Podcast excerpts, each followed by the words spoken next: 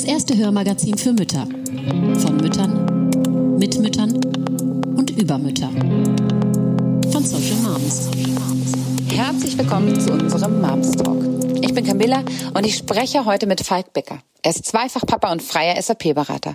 Aktuell allerdings noch in verlängerter Elternzeit aufgrund des Lockdowns. Er schreibt außerdem den Blog Papa macht Sachen und macht gemeinsam mit Sabine Ponert den Podcast Familienpolitisch.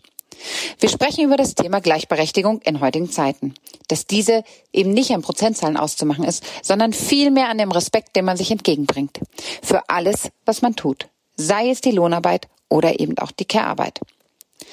Wir hören die wirklich spannende Sicht eines Vaters, der fest davon überzeugt ist, dass sich in unserer Gesellschaft einiges ändern muss, damit wir eine echte Gleichberechtigung hinbekommen der aber auch konkrete Vorschläge hat, wie jeder Einzelne hier und da an ein paar Stellschrauben drehen kann, damit sich auch endlich etwas tut. Jetzt wünsche ich euch erstmal viel Spaß mit dem Podcast. Wir freuen uns riesig, dass wir heute den Falk bei uns haben äh, von äh, Papa macht Sachen und Familienpolitisch, der Podcast. Falk, wie geht es dir heute und wie läuft denn so der Lockdown für dich? Heute geht es mir ganz gut. Der Lockdown läuft, äh, ja, wie so ein Lockdown eben läuft. Ne? Ähm, Spitze. In, in, dieser Woche etwas besser. Wir haben äh, völlig überraschend äh, eine Notbetreuung für unsere Kinder angeboten bekommen. Und wir haben uns dann auch dafür entschieden, ähm, die anzunehmen. Es tut uns allen gut jetzt nach all der Zeit. Und ja, wir sind in der Notbetreuung. So ist es. Ja, also vielen Dank für dieses Gespräch. Äh, ich gehe dann jetzt mal. Das ist ja wirklich, wir sind ja an so einem Punkt, wo man das natürlich den anderen gönnt und gleichzeitig aber auch sehr missgönnt. Das verstehe ich. Nein, ich missgönne niemanden was, weil äh, wir wissen alle, an welchem Punkt wir sind und jeder von uns, der irgendwie Unterstützung bekommt, braucht sie dringend. Ähm, Falk, erzähl doch aber äh, mal, ähm, wie ihr diese gesamte Lockdown-Situation durchgestanden hast. Du bist ja noch in Elternzeit. Ähm Genau, also theoretisch wollte ich eigentlich nicht mehr in Elternzeit sein, sondern, sondern schon wieder arbeiten und zwar schon seit einer ganzen Weile. Ähm, aber ja, wie das so ist mit Plänen, äh, das klappt nicht immer so. Also es ist so gewesen, dass unser zweiter Sohn ist ja vor 14 Monaten äh, geboren und zuerst war meine Frau in Elternzeit und ich war dann ab dem, ab dem Sommer in Elternzeit. Und ähm, da meine Frau schon den ersten Lockdown durchmachen musste, sozusagen, weil sie ohnehin in Elternzeit war und dann den Großen auch noch mit zu Hause hatte, ähm, habe ich großspurig angeboten, wenn nochmal so eine Situation kommt, dann kümmere ich mich. Und dann kam die Situation. Das ja, man, und dann haben wir das so gemacht. an, wenn man denkt, da kommt nichts mehr. Nein, es, ne, es war ganz ernst gemeint. Ähm, ich wusste ja, vor mir liegt dann die Elternzeit und ich dachte, vielleicht fällt das da rein und dann kann ich das so in einem Rutsch abfrühstücken. Hat nicht funktioniert, aber wir haben es dann so gemacht, meine Frau hat im Oktober wieder angefangen zu arbeiten, auch Fulltime, aber eben von, von zu Hause aus, ne, weil auch ihr Büro geschlossen ist und geschlossen bleibt, äh, mhm. äh, noch mindestens bis Mitte des Jahres. Mm. Und ich habe dann im September noch die Eingewöhnung in der Kita gemacht und das hat auch alles ganz gut funktioniert. Ja, bis dann, bis dann im, im Dezember. Das war die Zeit, wo ich dann eigentlich auch längst schon wieder arbeiten wollte. Eben der neue Lockdown kam und wir haben uns auch noch breitschlagen lassen, die Kinder zwei Wochen eher aus der Kita zu nehmen. Im Wissen, dass wir da was Gutes tun und die Kita möglichst infektionsfrei halten und vielleicht dann ja im Januar äh, alle wieder in die Kita gehen können. So kam es dann nicht. Das wissen wir jetzt heute alle besser. Und ja, so war ich mit den Kindern, äh, ich muss mal zusammenrechnen, acht, neun, neun Wochen zu Hause. Also wir waren alle hier zu Hause. Meine Frau hat gearbeitet. Ich habe nicht gearbeitet. Keine, keine Minute sozusagen. Und ähm, dann also das ist eine komfortable Situation natürlich, mhm. ne, muss ich muss ich sagen. Ähm, ich muss aber jetzt einfach wieder anfangen zu arbeiten und deswegen kommt mir natürlich die die Notbetreuung ähm, jetzt da total ähm, zugute. Und es ist tatsächlich so, dass ähm, es dafür gut funktioniert hat, eben weil ich den Vorteil hatte, meine Elternzeit sozusagen als Selbstständiger unendlich verlängern zu können. Also es ist natürlich dann eine unbezahlte Elternzeit, aber ich konnte das eben tun. Mm, und das hat dann schon ganz gut funktioniert. Das musste aber auch so sein, weil wer schon mal ein zwölf Monate altes Kind ähm, einen ganzen Tag lang bespaßt hat, der weiß, dass da funktioniert halt nichts mit nebenher arbeiten. Nee, überhaupt also nicht. Und dann nicht. können wir, glaube ich, auch noch mal ganz kurz sagen, es ist ja nicht so, dass du nicht gearbeitet hast, weil äh, das ist ja nur diese Ertragserwerbsarbeit hast du nicht, ja. äh, der bist du nicht nachgegangen, weil ich würde sagen, du hast nicht äh, minder viel gearbeitet zu Hause. Das hat sich so angefühlt, ja. Ja, also ehrlich gesagt, wenn ich das so vergleiche, und da bin ich dann immer, ich finde schon auch dieser Teil des Arbeitengehens und nicht die ganze Zeit bei den Kindern sein, ist der, der mir persönlich auch ein bisschen leichter fällt. Ja, also ich. Wobei jetzt so nach, wenn ich zurückblicke, also nicht nach neun Wochen 24-7, ne? Das dann auch wieder nicht. Ja, ja, genau. Das, also, das ist ja dann auch nochmal eine ganz, ganz spezielle Situation, wenn man sich wirklich um alles kümmern muss, wenn man niemand anderen sehen kann, wenn, wenn diese ganzen ja, wenn Freunde fehlen, wenn Großeltern fehlen, wenn andere Verwandte fehlen, die ja, die eben auch einfach mal einen freien Nachmittag bescheren können. Mm, das ist dann schon eine sehr, sehr spezielle Situation. Ja. Ist das auch das, äh, womit ihr so am meisten gestruggelt habt als Familie, dass ihr halt einfach nicht mehr euer Dorf sozusagen hattet und ähm, die Menschen oder äh, was war für euch am schwierigsten? Ich glaube, für die Kinder ist am schwierigsten zu wissen, dass Mama da in diesem Raum ist und arbeitet und sie da nicht rein dürfen oder zumindest nicht die ganze Zeit rein dürfen oder immer, wenn sie wollen. Ähm, für mich war es tatsächlich schwierig, so ganz ohne Perspektive zu sein, also nicht zu wissen, wie lange das geht, weil wenn man weiß, wie lange das geht, dann kann man irgendwie darauf hinarbeiten und kann sagen, okay, jetzt diese Woche machen wir noch das und jetzt äh, mache ich nochmal Pancakes und Waffeln dann ist es auch schon fast geschafft. Ähm, aber das, das nicht zu wissen und jeden Tag aufzustehen und, und das ist ja wirklich so wie täglich grüßt das Murmeltier. Ne? Was, was machen wir heute? Dann kam noch das Wetter dazu. Also jetzt war zwar mal ein bisschen Schnee, aber davor war es ja wirklich einfach nur grau und kalt und ekelhaft. Und die Kinder wollen nicht länger als eine halbe Stunde draußen sein. Man selbst will nicht länger als eine halbe Stunde draußen sein. Und ja, wenn die um halb sechs aufstehen und plus eine halbe Stunde, dann ist halt um sechs. Ne? Dann ist halt immer noch viel Zeit vom äh, Tag übrig. Da muss man dann schauen. Halb sechs, was man dann ich hänge jetzt noch an deiner Uhrzeit, um Gottes Willen. Ja, nicht, nicht jeden Tag, aber mindestens jeden zweiten. Ja, bei uns kam so dieser Effekt des äh, im Lockdown, auch schon im ersten, dass sich alles einfach nach hinten verlegt hat. Also die Kinder schlafen länger, wir auch dadurch natürlich, aber wir gehen auch alle später ins Bett. Das, am Ende gewinnt man dann nicht so viel, nee. ähm, wie sieht denn aber so eigentlich euer normales, äh, jetzt mal unabhängig von der Elternzeit, ja, euer normales ja. Arbeits- und Betreuungsmodell aus? Ja, also wenn wir jetzt mal auf die Zeit vor Corona zurückgucken oder so, wie wir es uns dann wieder vorstellen, ähm, dann ist es so, dass meine Frau Vollzeit arbeitet ähm, die hat auch einen Job, den man schlecht in, in Teilzeit machen kann. Das würde dann wahrscheinlich ohnehin zur Vollzeit ausarten hm, und dann kann man den auch direkt in Vollzeit machen. Ich selbst bin äh, freiberuflicher IT-Berater und seit ich freiberuflich arbeite, ähm, arbeite ich ein, also nicht Vollzeit, sondern weniger. Das wechselt dann so ein bisschen zwischen 60 und 80 Prozent, je nachdem, hm, wie auch gerade die Auftragslage ist und wie es wie ich tatsächlich auch gerade Lust habe ähm, dazu und was ich eben so nebenher noch mache mit den mit den ja Social Media Aktivitäten und Podcasts und so da, da steckt ja auch ein bisschen Zeit dahinter und das am Ende ist es sicherlich auch sind sicherlich auch 40 Stunden im, in der Woche die, die ich mich mit Dingen außerhalb äh, Kind und Familie beschäftige. Ähm, wir haben, ähm, wir haben auch Hilfe, also wir haben äh, eine Babysitterin, die zweimal die Woche kommt und die Kinder von der Kita abholt. Die kennen die auch schon ganz lange, also der Große kennt die schon seit er elf Monate äh, alt ist und der Kleine eben seit der Geburt quasi. Und das ist eine, das ist eine super große Hilfe. Das äh, hilft uns, dass wir also zwei lange Tage haben, an denen wir sozusagen lange arbeiten können. Und die anderen Tage haben wir uns so aufgeteilt, dass einen Tag meine Frau übernimmt und zwei Tage ich. Ne? Und dann, ja, also die Aufteilung bedeutet dann, dass derjenige dann nachmittags die Kinder von der Kita abholt und, und sich kümmert, ja, so bis zum Abendessen, wo der andere dann von seiner Erwerbsarbeit dazu stößt sozusagen. Genau, also wir teilen uns das sozusagen zu dritt auf, die Nachmittage, Babysitter, meine Frau und ich, genau. Ja, ich finde das ganz spannend, weil ich ja genau das gleiche Modell im Prinzip habe im Alltag. Ähm, zumindest jetzt mit den zwei Kindern. Vorher war das noch ein bisschen anders. Aber das lag, glaube ich, auch sehr an mir, dass ich da noch einen anderen Anspruch hatte und dachte, ich muss, ich muss alles alleine schaffen, bis es mir dann so schlecht ging, dass ich gemerkt habe, nee, alleine schaffen ist nicht und das muss man auch nicht. Und das ist auch total okay, wenn man sich das viel besser aufteilt und abgibt. Ne? Also es hat ja immer was ja. auch mit dem Abgeben können zu tun.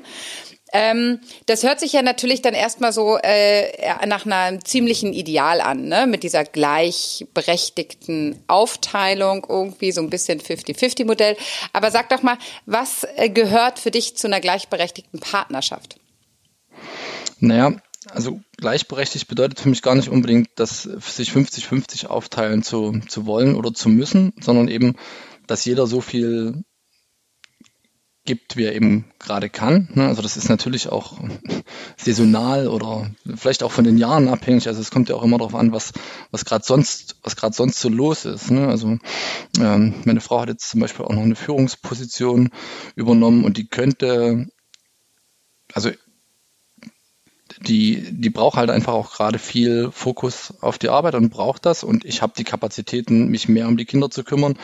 Ähm, dafür verdiene ich halt auch weniger Geld und das ist dann für mich trotzdem auch noch eine gleichberechtigte Partnerschaft, weil ich weiß, wenn jetzt in, keine Ahnung, in einem halben Jahr äh, hier ein riesiges Projekt äh, reinflattert und ich muss dann da jeden, jeden Nachmittag arbeiten für zwei Monate, äh, um das zu schaffen, dann, dann kriegen wir das andersrum genauso hin. Ne? Also gleichberechtigt ist gar nicht mal unbedingt der, das tatsächliche Durchführen aller Tätigkeiten irgendwie in 50-50, sondern zu wissen, dass der andere einem eben die, die Kapazitäten gibt, dass man, dass man selbst eben auch Dinge tun kann, die ein bisschen größer sind als das, was man eigentlich, also was man eigentlich stemmen kann, weil man weiß, dass der andere einen eben dann unterstützt und man es dem anderen dann genauso zu, ja, zutraut und zugibt ähm, und sich das eben über ein ja eben nicht über eine Woche, sondern vielleicht über so ein Elternleben ausgleicht. Ja. Das finde ich eigentlich ganz schön und ich finde ja auch immer, ähm, man, man redet immer von 50-50 und das ist natürlich irgendwie an Zahlen ausgemacht, immer dieser Ausgleich, aber gleichzeitig würde das ja auch bedeuten, dass man all die Dinge, die man selber nicht mag oder gar nicht machen möchte, auch zu 50 Prozent machen muss und dass man da genau. so ein ähm, Arrangement findet. Aber wie war das denn bei euch? Habt ihr zum Beispiel vor der Familienplanung schon darüber gesprochen, wie das, wie ihr euch das vorstellt, wie das später wird, wenn denn mal Kinder da sind? Ja, also wir haben ganz konkret ähm, drüber gesprochen. Äh, wir haben uns hingesetzt, also wir haben uns jetzt nicht einmal hingesetzt und gesagt, pass auf, ähm, jetzt könnten wir, jetzt sind wir verheiratet, jetzt können wir auch Kinder kriegen und jetzt äh, soll das dann so und so sein. Ähm, aber wir haben immer wieder drüber gesprochen und meine Frau hat es auch ganz klar formuliert und artikuliert und hat gesagt, ich möchte, ne, wenn wir Kinder bekommen, möchte ich danach wieder arbeiten und ich möchte auch wieder voll arbeiten. Ähm, da auch ein, zwei, also wirklich wenige, aber eben ein, zwei Vorbilder gehabt ähm, von Frauen, die das eben gemacht haben und wusste, das kann funktionieren. Ähm, hat eben auch gesehen, wo die, wo die Fallstrecke da liegen. Ähm, und deshalb, wir haben uns, wir haben uns das vorher besprochen. Ich habe genauso gesagt, okay, ich möchte auch ähm, aktiver Vater sein. Ich kenne es von, kenn's von meinen Eltern ebenso. Ich bin ja im Osten aufgewachsen, ne? die haben sich da, also ich bin da eben auch so sozialisiert und habe das, hab das als Kind schon so mitbekommen und ich fand das immer gut und ich wollte das eben auch. Und deswegen war das für uns relativ klar.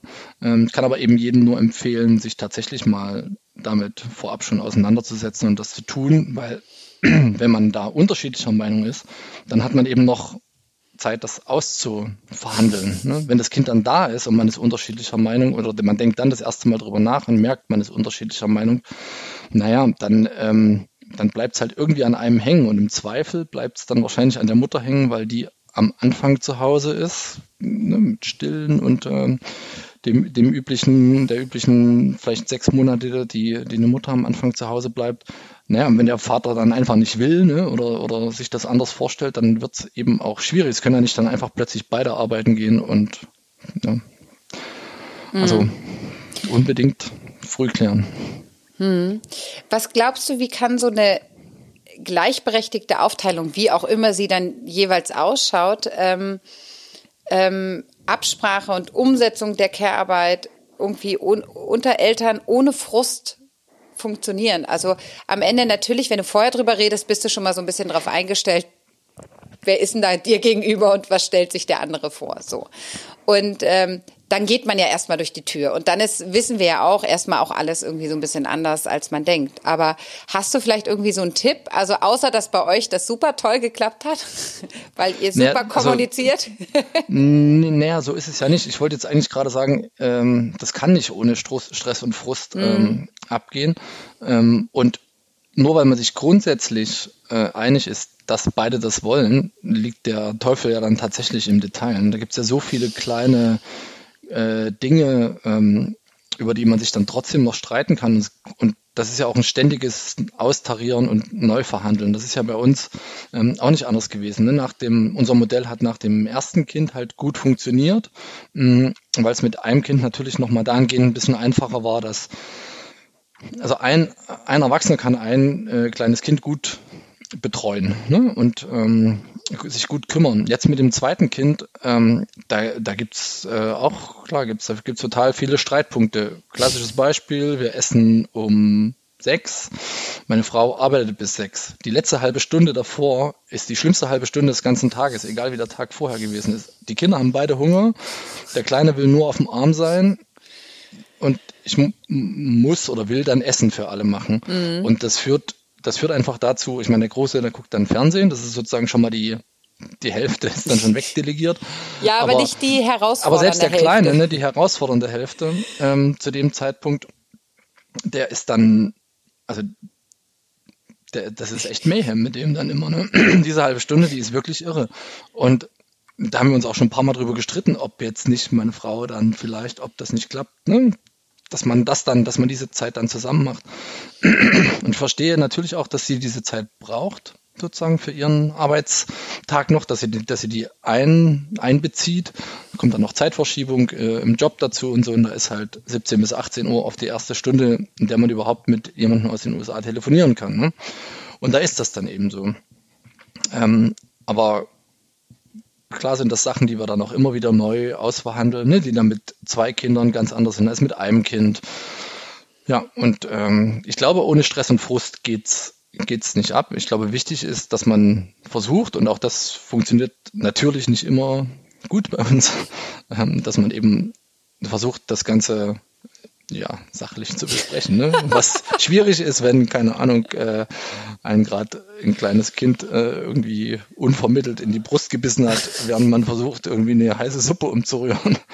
In dem Moment will man dann schon den anderen anschreien und sagen, kannst du nicht jetzt vielleicht auch mal. Ne? Aber das, also, ja, passiert auch, aber das hilft halt nicht.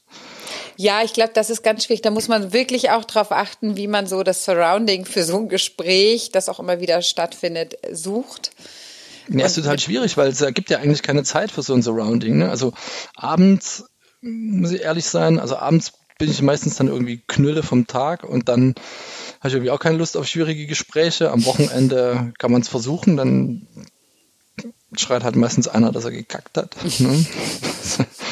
hilft auch nicht. Also das, nee, das, das ist stimmt. schwierig. Aber ähm, Jetzt sind wir beide natürlich schon wieder auch in einer sehr privilegierten Situation, würde ich mal sagen. Ja. Ne? Und das gilt ja nicht für alle, weil in den meisten Fällen ist es ja dann auch so, dass äh, es zählt, wer mehr verdient, geht arbeiten und äh, dass Frauen da einfach gerade noch weniger verdienen grundsätzlich.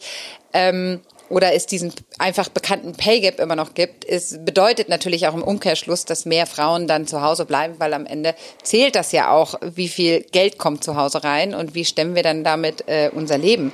Aber ähm, was glaubst du denn, wo muss sich was verändern, damit sich genau das so ein bisschen aufhebt? Ist es politisch, ist es gesellschaftliche äh, oder sind es tatsächlich auch die Arbeitgeber, die Unternehmen, die sich da verändern müssen, damit wir vielleicht mehr in eine äh, gleichberechtigte Rollenverteilung kommen? Ich glaube, es kann tatsächlich nur funktionieren, wenn sich überall ähm, was ändert. Der Staat hat natürlich die Möglichkeiten, da Rahmenbedingungen zu setzen. Also hat ja verschiedene Steuerungselemente familienpolitisch. Also zum Beispiel ähm, Elterngeld wäre ein Punkt. Ne? Also man könnte ja das Elterngeld so gestalten, dass man Väter, man kann jetzt sagen, ermutigt oder zwingt, ähm, mehr Elternzeit zu nehmen. Ich glaube, dass Väter, die länger in Elternzeit sind und auch alleine in Elternzeit sind, eben langfristig mehr Care-Arbeit leisten, weil sie wissen, worum es geht, weil sie es machen mussten, weil sie gelernt haben, wie es geht und sich dann später vielleicht auch nicht mehr so aus der, aus der Verantwortung stehlen. Also A, können sie nicht sagen, ich habe das noch nie gemacht, ich weiß es nicht, mach du mal. B, ähm, haben Mütter Verantwortung abgegeben, konnten in der Zeit ihren vielleicht schon wieder einen, einen Job nachgehen, ne, haben eine kürzere, kürzere Pause im Job, haben dadurch mehr Chancen im Job. Ähm, das ist das eine. Das zweite ist natürlich gesellschaftlich ähm, muss sich da auch was ändern. Das fängt bei uns allen an. Ne? Also ich finde zum Beispiel, dass ähm, es gibt ja eine, auch eine sehr, sehr große Teilzeitlücke zwischen Männern und Frauen. Also wenn, wenn jemand in Teilzeit geht, dann sind es ja meistens Frauen. Mhm. Ähm, ich kann nur jeden Mann ermutigen, in Teilzeit zu arbeiten. Also auch wenn man keine Kinder hat, ähm, kann man viele, kann man halt viele coole Sachen machen in der in der anderen Zeit. Ne? Also ich meine, es gibt Leute, die die leben für ihre Arbeit, aber der Großteil der Leute, da muss man ja ehrlich sein, ähm, man man arbeitet halt schon auch um Geld zu verdienen und die, die Arbeit ist nicht das einzige, was einen was einen, wo man sich verwirklichen kann oder was einen erfüllt. Und ähm, also eine geringere Arbeitszeit öffnet halt da Chancen und ähm, da liegt ganz, ganz viel natürlich an, an Männern. Ne? Ähm, auch an Männern in Unternehmen tritt ein dritter Punkt. Also gerade Führungskräfte haben da eine sehr, sehr, sehr große Vorbildfunktion. Es gibt so eine Untersuchung, die zeigt, dass wenn man so ungewöhnliche, also für sein Geschlecht ungewöhnliche Schritte geht, mhm. dass da Führungskräfte vom gleichen Geschlecht, die eben das auch tun, eine viel, viel größere ähm, Vorbildwirkung haben als äh, Führungskräfte vom anderen Geschlecht. Ne? Also wenn Männer sehen, dass ihr Chef in Elternzeit geht für ein halbes Jahr, dann trauen sie sich natürlich viel eher, das auch nachzufragen oder gehen das viel aktiver an, als wenn sie sehen, ja, meine Chefs haben alle Kinder bekommen, aber die waren alle immer hier ne? und da war niemals jemand zu Hause. Ähm, oder wenn, wenn Führungskräfte in Teilzeit arbeiten oder wenn mhm ja, keine Ahnung. Also wenn, wenn Führungskräfte eben einfach weniger arbeiten, um, ja, um, sei es um anderen Interessen nachzugehen, aber eben auch um vielleicht den Raum zu schaffen,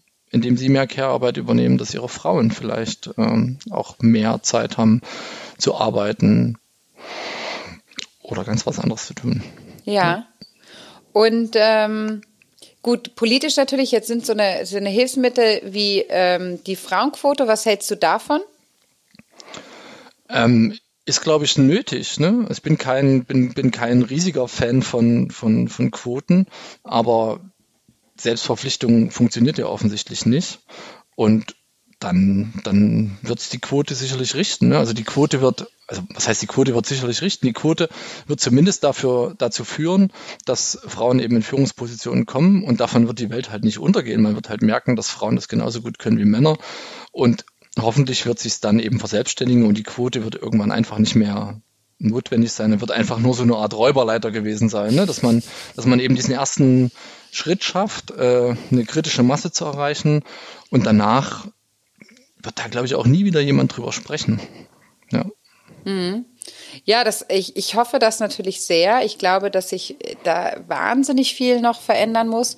Ich glaube aber auch, ähm, dass wir sozusagen Arbeitgeber und alle in den Führungspositionen und dass auch die weiblichen äh, Führungspositionen genauso wie die männlichen versuchen müssen, das zu fördern. Also wirklich auch ganz aktiv ansprechen bei Mitarbeitern, bei den männlichen Mitarbeitern zu sagen, geht bitte in Elternzeit. Wir möchten das gerne unterstützen.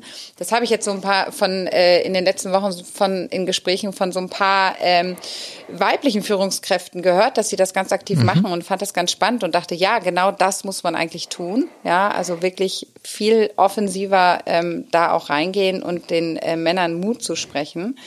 Ähm, ja, da gibt's ja auch gibt's ja auch Unternehmen, die mittlerweile Elternzeiten aufstocken ne, oder Gehälter aufstocken und sagen, also die 67 Prozent oder die 60 Prozent, die sollen jetzt nicht dein Nachteil sein.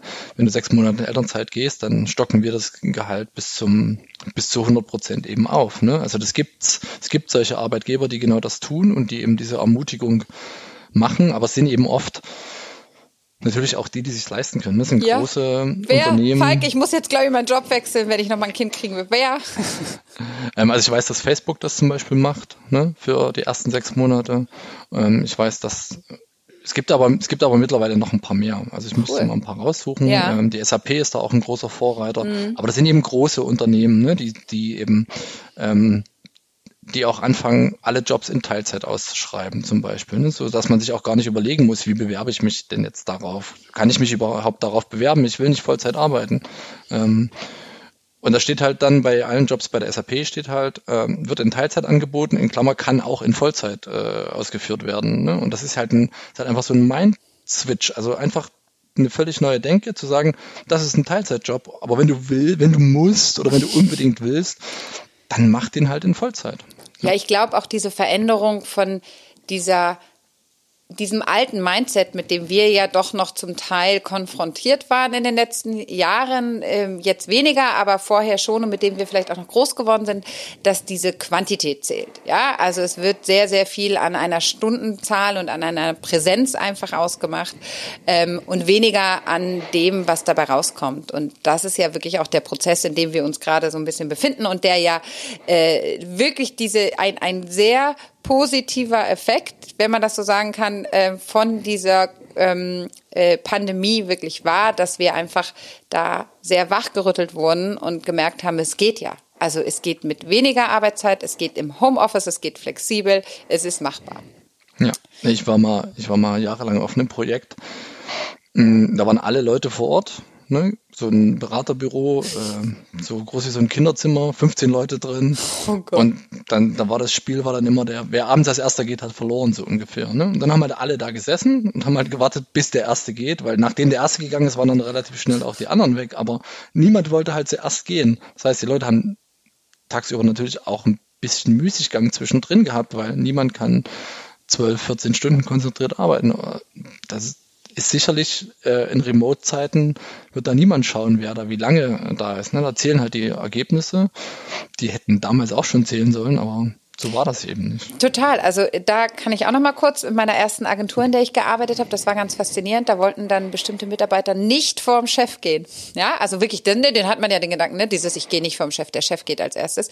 Der hatte ganz schön Sitzfleisch und das war so faszinierend, weil ich dann immer beobachtet habe, wie manche auf ihren äh, blauen Bildschirm damals immer noch gestarrt haben und echt wirklich mit den Fingern getrommelt haben, aber ganz fleißig getan haben, als würden sie noch äh, fleißige Bienchen sein. Und das waren aber auch die hochdekoriertesten und am äh, höchsten gelobten Mitarbeiter. Und man, äh, das habe ich schon damals nicht so richtig verstanden, aber ähm, Ist vor allem problematisch, wenn der Chef spät kommt. Ne? Oh Gott.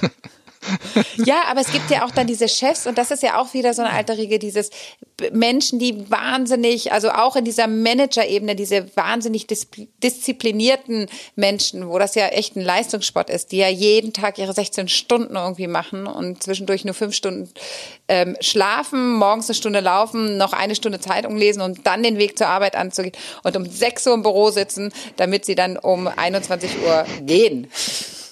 Jetzt habe ich nicht richtig gerechnet, glaube ich, aber egal.